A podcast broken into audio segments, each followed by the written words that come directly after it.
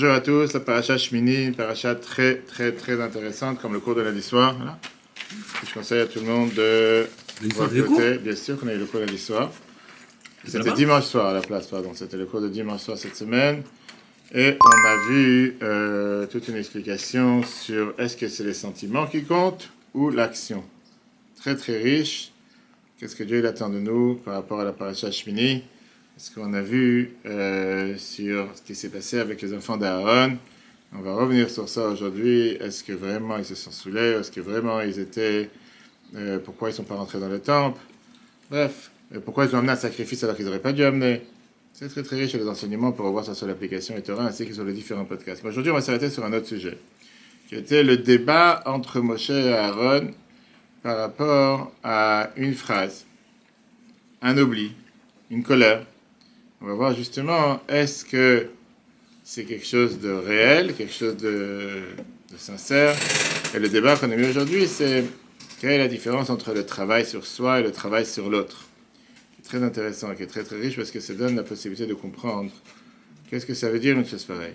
En deux mots, différentes approches dans le service de Dieu, différentes approches pour chacun d'entre nous, et surtout comment mettre en application ce que Dieu attend de nous dans la vie de tous les jours. Pour ça, on regarde dans le vif du sujet d'abord se comprendre qu'est-ce qui s'est passé cette semaine. Vrai qu'on a eu quelques mois d'attente, puisqu'on aurait dû inaugurer le temple à Hanouka. Dieu l'a demandé de faire sa recherche d'Ashnissan, c'est le mois où il y a eu la naissance de Yitzhak. Le programme était qu'il y a 7 jours d'inauguration. Après ces 7 jours d'inauguration, dans les Kohanim, ils vont s'habituer à pouvoir travailler avec tous les différents éléments immobiliers qu'il y a dans le temple. Mais de côté portable, c'est Shabbat. Le huitième jour, on commence à travailler. Maintenant, le feu doit descendre du ciel et consumer le sacrifice qu'il y a sur le misbeh. Et là, c'est la preuve que Dieu l'a pardonné sur la faute du vaudor. Le plan était que les premiers deux jours, chaque chef de tribu va amener un sacrifice. C'est la raison pour laquelle on fait le Nassi en général chaque fois en début du mois de Nissan. Oui. Et que le premier, c'était Nachsham ben Menadav, la tribu de Yehuda. Nissan, tout se passe à merveille comme planifié. Le feu descend du ciel. Le peuple juif énormément, on ne peut pas s'imaginer la joie énorme. Et là, deux enfants d'Aaron, disent le Chaim, pour la grande joie. Tellement ils ont voulu se rapprocher de Dieu qu'ils sont rentrés dans le Saint des Saints sans permission. Et au moment de rentrer, ils ont eu ce qu'on appelle Klot à Nefesh. Leur âme s'est échappée et ils sont morts sur place. Les deux enfants d'Aaron sont morts sur le coup dans un jour si important. Le jour alors qu'ils auraient dû servir dans le temple avec leur famille. Tu peux t'imaginer un peu la catastrophe. Comme si le jour du mariage, c'est le marié, le marié qui meurt, que Dieu nous en préserve. Alors la question qui s'est posée, qu'est-ce qu'on fait? On arrête les cérémonies ou pas? Maintenant, tu as deux morts dans le temple. Ou bien on continue les cérémonies, parce qu'au final, ça compte, ça ça c'est-à-dire c'est- c'était quelque chose qui était pour tout le peuple juif, pas seulement pour eux. Il y a eu un ordre qui est sorti de Moshe au nom de Dieu, qu'il faut continuer la fête. Et même si les Kohanim sont onen, onen qui veut dire sont dans le stage d'endeuiller avant l'enterrement, parce que quelqu'un qui l'enterrement a déjà pris place, ça s'appelle un vel, pas un onen. Ils doivent manger les sacrifices qu'on a amenés, le sacrifice du huitième jour de l'inauguration du temple et le sacrifice de Nacham ben. Et les enfants d'Aaron, ils ont fait ce qu'il fallait, les deux autres enfants.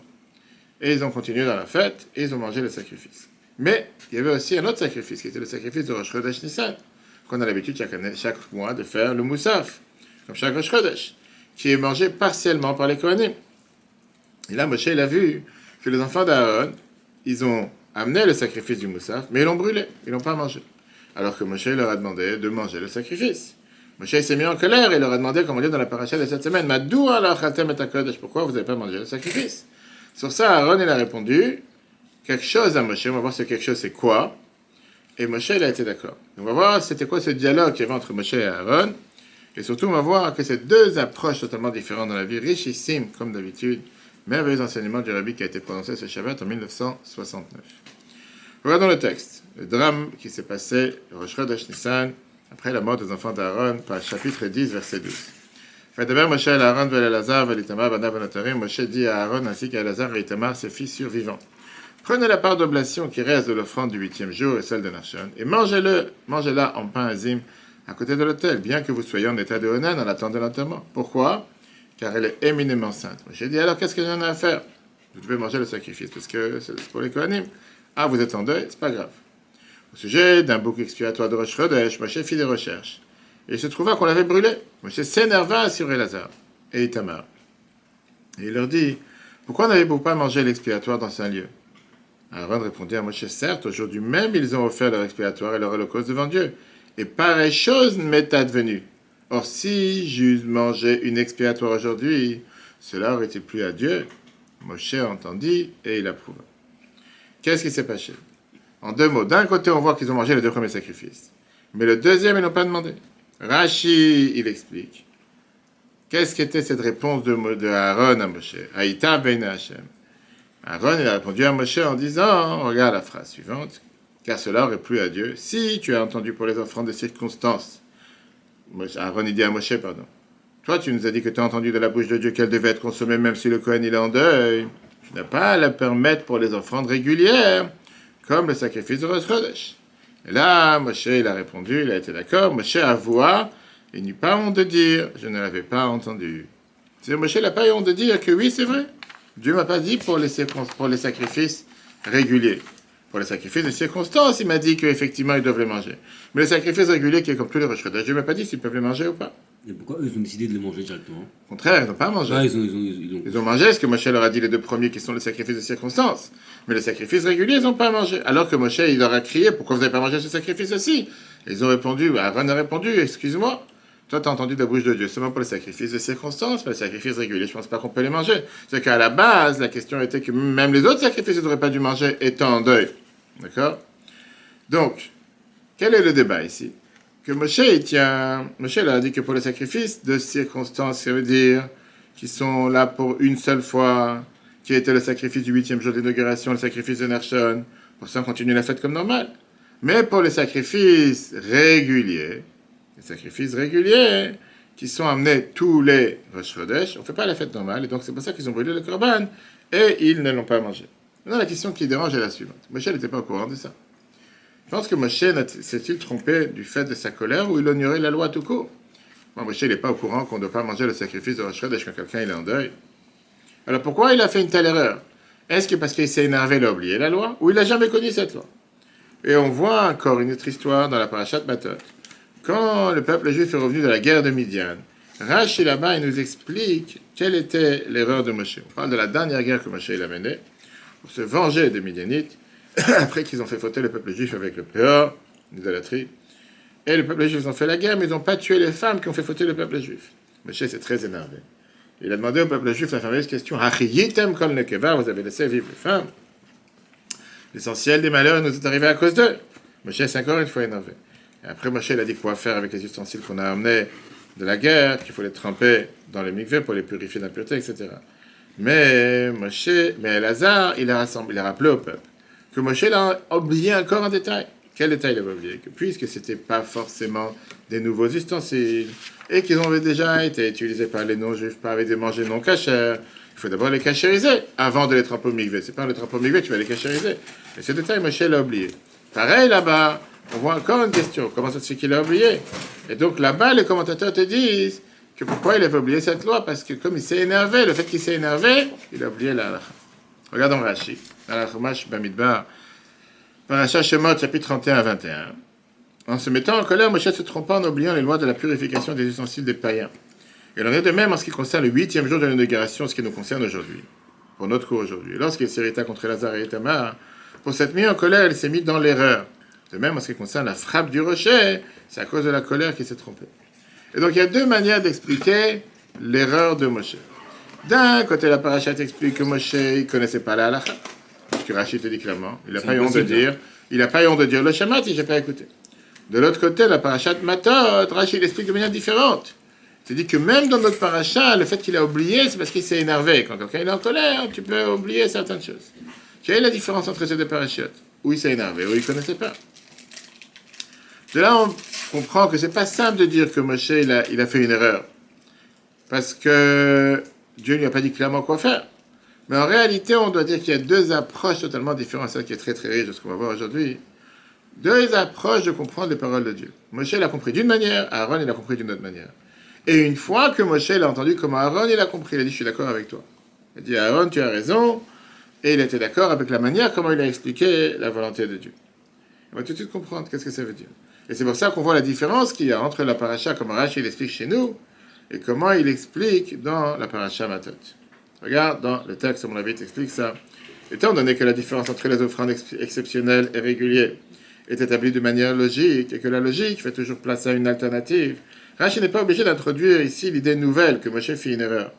Alors que dans la paracha Matot, par contre, il est évident que la colère de Moshe provoqua son erreur. C'est pourquoi Rachid ajoute que de même, c'est la colère de Moshe qui fit en sorte qu'il ignora la différence entre les types d'offrandes, bien que pour Aaron, c'était une évidence. pour comprendre cette différence dans Rashi, il y a plusieurs questions qui peuvent être posées. D'abord, comprendre qui est le personnage. Qui est Moshe, qui est Aaron? Si la différence entre Moshe et Aaron dépend de leur manière de réfléchir, alors pourquoi Moshe il a voulu faire une différence? Il a voulu faire comprendre qu'il n'y a pas de différence entre des sacrifices qui sont uniques, en deux mots, ils sont circonstanciels, et ceux qui sont réguliers. Alors qu'Aaron est pensé qu'il y a une différence. D'où vient la différence de manière de penser? Pourquoi pour l'un il y a une différence, pour l'autre il n'y a pas de différence C'est juste, il y a une logique derrière. Deuxièmement, si Moshe pensait qu'il n'y a pas de différence, avec une telle certitude jusqu'à ce qu'il s'est énervé, pourquoi vous n'avez pas mangé le sacrifice que je vous ai dit de manger? Pourquoi, en entendant Aaron, sans que Aaron lui prouve des preuves logiques, sans aucune preuve, que Aaron lui dit non, moi je pense qu'il faut lui faire une différence, tout d'un coup il a changé jusqu'à qu'on te dit Vaïta, Benab, ça lui a plus qu'Aaron, il a dit bah t'as raison. Il n'a rien expliqué. Il a dit non, moi je pense que c'est différent, ah t'as raison. Dis-moi pourquoi Si c'est tellement dans ton idée que c'est lui, c'est pas la, c'est la même chose. Pourquoi tout d'un coup, parce qu'Aaron était dit autre chose, tu changes? Et l'explication, la dit, après la chassidou, c'est très clair. La différence entre Moshe et Aaron, c'est que Moshe représente le Hémet, la vérité, et Aaron représente le Chesed. Et c'est tellement riche parce qu'on peut parler dessus des heures et des heures. Où il y a le Chesed, il n'y a pas de Hémet. Où il y a la bonté, il ne peut pas forcément avoir la vérité. Où il y a la vérité, il ne peut pas forcément avoir la bonté. Comme le Midrash t'a dit la fameuse phrase en Shemot, Chesed ve'emet. La bonté et la vérité se sont rencontrées, on dit ça dans le psaume 85. La bonté c'est Aaron, la vérité c'est Moshe. On va tout de suite voir ce que ça veut dire. Et donc, quand la Mishnah nous dit, quand la Mishnah te parle d'Aaron, la Mishnah d'Aravot, chapitre 1, verset 12, Mishnah 12, fait partie des disciples d'Aaron. Il aime la paix, poursuit la paix, aime les créatures et les rapproche à la Torah. Oui, t'explique, c'est quoi la différence entre la bonté et la vérité? Si tu veux être bon avec quelqu'un, tu ne peux pas être vrai avec la personne. Parce que si c'est vrai, vrai, il ne mérite pas. Mais j'ai envie de faire du chesed, je peux faire de la bonté malgré qu'il ne mérite pas, je fais de la bonté envers lui. Quand tu es émettre, quand tu cherches la vérité, il ne mérite pas, il ne mérite pas. Il n'y a pas ici un verset comme on dit il ne mérite pas. Et eh ben, c'est pas pour lui. Voilà comment la t'explique ça. La vérité ne connaît pas de changement. Pour tout temps, de tout temps en tout lieu, elle reste identique, au même niveau, dans la même situation. Alors que la bonté, en revanche, dans l'objet, est de prodiguer le bien aux autres, doit tenir compte de la situation de chacun de ceux qui la reçoivent, lesquels ne sont pas identiques l'un à l'autre. Plus que ça, chaque fois que tu essaies de faire du bien envers l'autre, tu t'adaptes aux besoins de l'autre. De s'assurer qu'on lui donne ce qu'il a besoin, pas plus, pas moins de ce qu'il a besoin, sinon ça, va, ça, va, être trop pour lui, il va pas pouvoir supporter. De l'autre côté, tu veux fermer parfois les yeux en disant il n'a pas vraiment besoin, mais peu importe, je préfère l'aider parce que bon, pourquoi pas, j'ai de la peine pour lui. Mais c'est pas que tu cherches la vérité. La vérité, c'est qu'il a travaillé, il est au RSA, il doit commencer à avoir 20 heures de travail par jour, ou par semaine, ou par mois. Maintenant, comprenons la différence d'approche entre Moshe et Aaron. D'accord, l'habitude dit ça, c'est tellement riche. La discussion fondamentale sur l'offrande régulière, pourquoi pour Moshe c'était la même chose que les offrandes circonstancielles et pourquoi pour Aaron c'était pas la même chose? La logique de Moshe, l'attribut de vérité établit que s'il y a un doute, il faut rien changer d'une situation à l'autre. De ce fait, il considère que la même sainteté conférée à l'exceptionnel doit rester pour le régulier.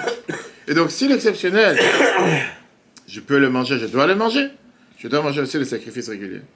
Aaron, en revanche, s'occupant même des juifs très éloignés, qui s'appellent créatures, ça ne même pas, ils n'ont aucune qualité à part des créatures de Dieu, estimés selon la tribu de la montée, qu'il y a une différence entre les offrandes exceptionnelles et les offrandes régulières. On ne peut exiger un niveau identique de sainteté à tous les niveaux et à toutes les époques. Ça, c'est la beauté d'Aaron. Aaron, il vient et t'explique et t'écoute pas, Jérémie. Je ne veux pas mettre tout le monde sur le même piédestal. Certaines personnes ont tel niveau, certaines personnes ont tel niveau. Tu veux dire, certaines personnes, tu peux exiger d'une certaine chose, certaines personnes, tu peux exiger une autre chose. Si on explique ça de manière différente. Les gens, parfois, ils ont tendance à donner plus d'importance à quelque chose de nouveau. Quelque chose qui est exceptionnel. Jour de mariage, on va expliquer ça longuement aussi au cours de soir qu'on peut voir sur l'application.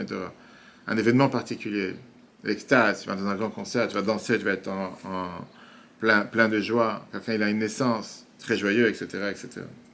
Et les gens ont tendance à donner moins d'importance aux choses régulières. Arrive une fête, on fait toute une cérémonie autour de la fête, le Seder de Pessah, c'est magnifique. Ah, le mettre tefilines tous les jours, faire la prière de tous les soirs, tous les jours. Bon, c'est la norme, c'est la routine, c'est rien de spécial. Par contre, il y a un événement particulier, une fait particulier donne d'importance. Un sacrifice, c'est quelque chose d'important. De l'autre côté, un sacrifice que j'apporte une fois dans la vie, pour un événement majeur, l'inauguration du temps, c'est pas tous les jours, ou bien de ce, de ce chef de tribu qui était Yehuda à l'époque, a l'air, aux yeux des gens, beaucoup plus important qu'un simple sacrifice, que c'est la routine, que tous les Rosh tu dois amener, que tous les Shabbat tu dois amener, etc. Et ça, c'est l'approche de Moshe et Aaron.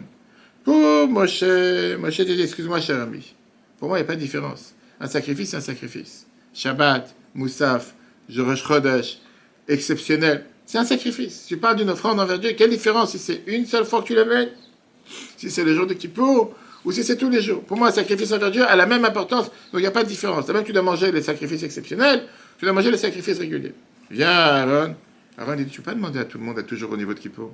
Tu vas demander à tout le monde d'être toujours au même niveau de sainteté que le jour exceptionnel de l'inauguration du temple. Je peux très bien comprendre qu'il y a des gens qui sont en pleine joie le jour de leur mariage, et le lendemain, ils sont encore dans la misère, ils sont encore dans, on va dire, dans la détresse ou dans la déprime, comme des bons Français. Je ne vais pas leur demander d'être joyeux tous les jours.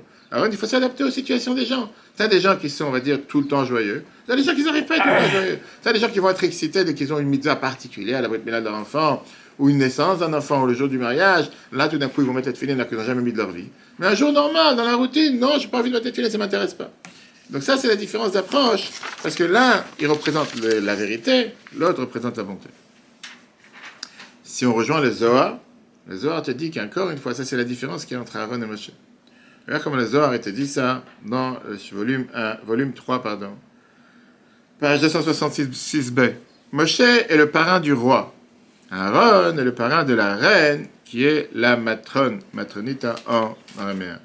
Quel rapport avec le roi et la reine ici? Et quel lien que Moshe est attaché à un roi et Aaron à la reine? Mourazakan explique ça en écouter Torah. Très simple. Le sujet de Moshe est le roi. Qu'est-ce que ça veut dire le roi? De révéler la divinité chez les enfants d'Israël, du haut vers le bas. Tel qu'on est de là-haut, en Atzilut, dans le monde de l'émanation, sans différence. Tu fais pondre le haut du bas, il n'y a, a, pas à tourner en rond. Du plus haut au plus bas, ça descend. En un mot, tel qu'elle est en haut, descend vers le bas. Le sujet d'Aaron, en revanche, est la reine. La reine, ça veut dire quoi? Élever les enfants d'Israël, du bas vers le haut. Et là, oui, clairement, il faut prendre en considération, dépendant de leur niveau effectif. Et donc, tu as ici une différence d'approche entre les deux. L'un, il te dit, prends la divinité telle qu'elle est fait la descente par terre pour tous, sans différence pour tout le monde. Mais le problème, c'est quoi? C'est quand tu cherches à être tellement vrai, tu peux faire des explosions. Tu peux éclater des gens sur le système. Tu peux éclater des gens sur la route. Tu peux faire que des gens ils perdent, ils ne sont pas aptes à recevoir une telle abondance et une telle lumière. Trop fort pour eux. Avant, il vient et te dit, écoute-moi, viens, on diminue la lumière. Viens, on peut diluer la lumière. Viens, on peut essayer d'élever les gens de bas vers le haut, en fonction de leur niveau, en fonction de leur qualité. Mais là, il y a le grand risque. Pourquoi c'est le grand risque? Parce que la tribu de vérité, est-ce qu'elle peut changer en fonction des personnes ou en fonction des circonstances? A priori, je comprends beaucoup plus l'approche de Moshe. Si c'est un sacrifice envers Dieu, ça devrait toujours avoir la même importance, sans différence. Alors pourquoi tout d'un coup il a changé avec Aaron? Pourquoi tout d'un coup face à Aaron il a changé? Pourquoi tout d'un coup il s'est dit non Aaron il m'a dit quelque chose, je suis d'accord avec lui. Est-ce que ça ne veut pas dire qu'il a changé de son attribut de vérité? Et pour ça, la Mourazakan nous explique ça dans la Tanya. Qu'est-ce que veut dire la vérité d'un Benoni, une personne intermédiaire? Tanya chapitre 13. L'amour de Dieu éprouvé par les Bénonim, les hommes moyens, durant la prière, bien que comparé au niveau des justes, servent réellement Dieu. Cet amour ne pourrait être considéré comme un véritable service de Dieu puisqu'il est éphémère et disparaît après la prière. Néanmoins, selon le message, le niveau de Bénonim, ceci est un service de Dieu intègre, rigoureusement vrai, chaque Bénonim selon son niveau. Au moment où il le fait, c'est totalement vrai. Ah, ce qui se passe après, qu'est-ce que j'en ai à faire Parfois, quelqu'un peut se poser la question je suis tellement faussé, je suis tellement hypocrite. Pendant la prière, je suis proche de Dieu. Après, je fais les affaires, je suis tellement loin de Dieu. Je demande alors qui je suis réellement? Je regarde dans le miroir. Est-ce que je suis celui qui aime prier à Dieu comme j'ai fait dans la prière avec toute sincérité? Ou bien je suis quelqu'un qui dépend totalement de mes envies, de mes fantasmes et de mes désirs. Hmm. Est-ce que ma prière, elle est réelle, elle est sincère Ou elle n'est pas sincère puisqu'elle ne dure pas plus que quelques minutes Ou bien c'est juste une imagination? Viens, l'Admo Azaken et te dit non, ta prière, elle est sincère, ta prière, elle est réelle, ta prière, elle est qui tu es vraiment. C'est pas du faux. Si on veut euh, euh, faire évoluer ce débat, c'est la même question qu'on se pose. Est-ce que la vérité, c'est quelque chose d'objectif ou subjectif?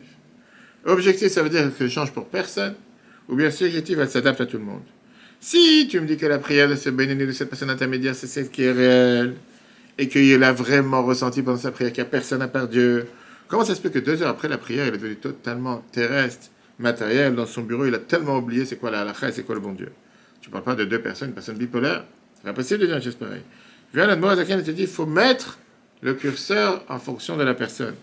Un tzaddik, on lui demande qu'il doit être stable, jamais changer dans son travail, dans le business, 4 heures du matin sans différence. Quelqu'un comme nous tous, qu'on n'est pas créé pour être un tzaddik, on te demande d'être au moment où tu es le plus vrai possible. Maintenant, je prie, il est sincère à 100%. Et surtout, même si ça ne va pas durer dans la journée, mais le fait que je me bats pour que ça marche tous les jours, c'est aussi considéré totalement vrai. Regardons le 6. L'amour de Dieu éprouvé par les bénénimes, les hommes moyens, intermédiaires durant leur prière, bien que comparé au niveau des justes, servant réellement Dieu, cet amour ne pourrait pas être considéré comme un véritable service de Dieu puisqu'elle est éphémère et disparaît après la prière. Néanmoins, selon le niveau des bénénimes, ceci est un service de Dieu intègre, rigoureusement vrai, chaque bénénim selon son niveau. La vérité dit c'est très simple. La vérité absolue n'existe que chez Dieu. Lorsqu'on observe une vérité chez les créatures, même si elle n'est que relative, nous devons dire qu'elle découle de la vérité divine illuminant votre créature. En demandant, ça n'existe pas une personne que tu peux aussi élever qu'elle est, qu'elle soit avec la vérité absolue. La vérité absolue, toi, tu es le tzadikim, pas chez chacun d'entre nous. Et ça, c'est ce qui a poussé la raison pour laquelle Moshe a dû admettre vraiment l'approche d'Aaron. Et pourquoi ce n'est pas une contradiction avec l'approche de vérité de Moshe? La disparité dans le ressenti de sainteté entre l'exceptionnel et l'ordinaire est un service divin tout à fait intègre et authentique, émanant de la vérité divine qui illumine les Juifs dans chaque situation.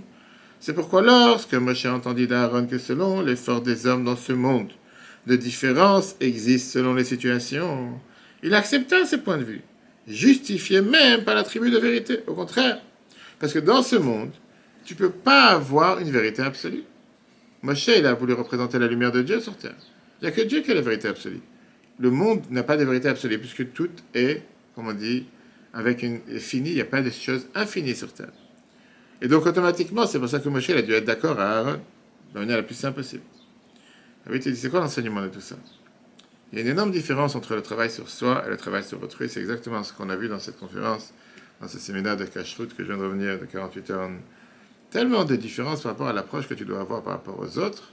Quand tu dois donner un tampon de cachet sur un restaurant, sur, un hôtel, sur un produit, et par rapport à ta rigourosité que tu prends sur toi-même. Tu ne veux pas imposer ça sur les autres. C'est caché, oui. J'ai pas envie de manger, c'est mes affaires. Peu importe, je suis allergique au pollen, je suis allergique au sésame, je suis allergique aux amandes, c'est mes affaires. Mais ne va pas dire, puisque moi j'ai décidé que je ne mange pas, pour tout le monde c'est pas caché. C'est caché, c'est à la c'est permis. Regarde l'enseignement majeur qu'on apprend dans ce sujet spirituellement parlant. Lorsqu'il s'agit de son propre service de Dieu, on doit faire en sorte que ce service ne connaisse pas de changement. Tu dois être intransigeant avec toi-même. En revanche, lorsqu'il s'agit sur une autre personne, surtout si elle est très éloignée, il faut s'adapter à ces situations, avoir conscience que toutes les périodes ne sont pas identiques et qu'on ne peut pas lui exiger d'être en permanence au même niveau de sainteté que dans des moments particuliers et propices. Ainsi, cela fera en sorte que même chez ces personnes, on finira par ressentir la vérité éternelle de Dieu. Et donc, c'est tellement riche parce qu'on peut dire que l'enseignement de ce merveilleux discours du Rabbi, il est dans deux situations. De toi-même, tu dois avoir une stabilité. Qu'est-ce que ça veut dire une stabilité? Comme Moshe. Tu ne veux pas être un jour dans la chat, un jour dans le contraire. Tu dois être tous les jours, comme on dit, prier à la même heure, avec telle rigueur, rigueur cache la même rigueur. Ça, c'est pour toi-même. En deux mots, c'est très facile d'être en plein grande émotion quand tu vas sur le Hell du Rabbi, quand tu as, comme j'ai dit, une naissance, ou quand tu as un mariage. Mais qu'est-ce qu'il en reste le lendemain? Pas forcément, il reste quelque chose. Par contre, quand tu travailles avec les autres, tu dois accepter le fait que pas tout le monde est avec le même niveau de sainteté et que tu ne peux pas demander à n'importe quelle personne d'être avec une émotion qu'il a le jour de Kippour, un simple jour de semaine, quand il fait la prière. Et donc, quand il y a des moments particuliers, il faut les utiliser, pas dire, bah, si c'est comme ça, je n'ai pas envie d'être hypocrite, monsieur Rabat, je préfère pas mettre film parce que j'ai les mains sales. Quel rapport, ma mais la tefilin, prends un moment, oui, même si c'est trois minutes par jour, que ce moment soit le moment le plus proche et le plus sincère. Et au final, ça, ça va faire changer la personne, qui va devenir le plus vrai dans le maximum de temps dans la journée. Voilà, chers amis, un merveilleux enseignement qu'on a vu ce Shabbat, Shmini en 1969, cours sera replay sur l'application Eutora, Eutora sur Google et ainsi que sur les différents podcasts. Très bonne journée à tous et à la semaine prochaine.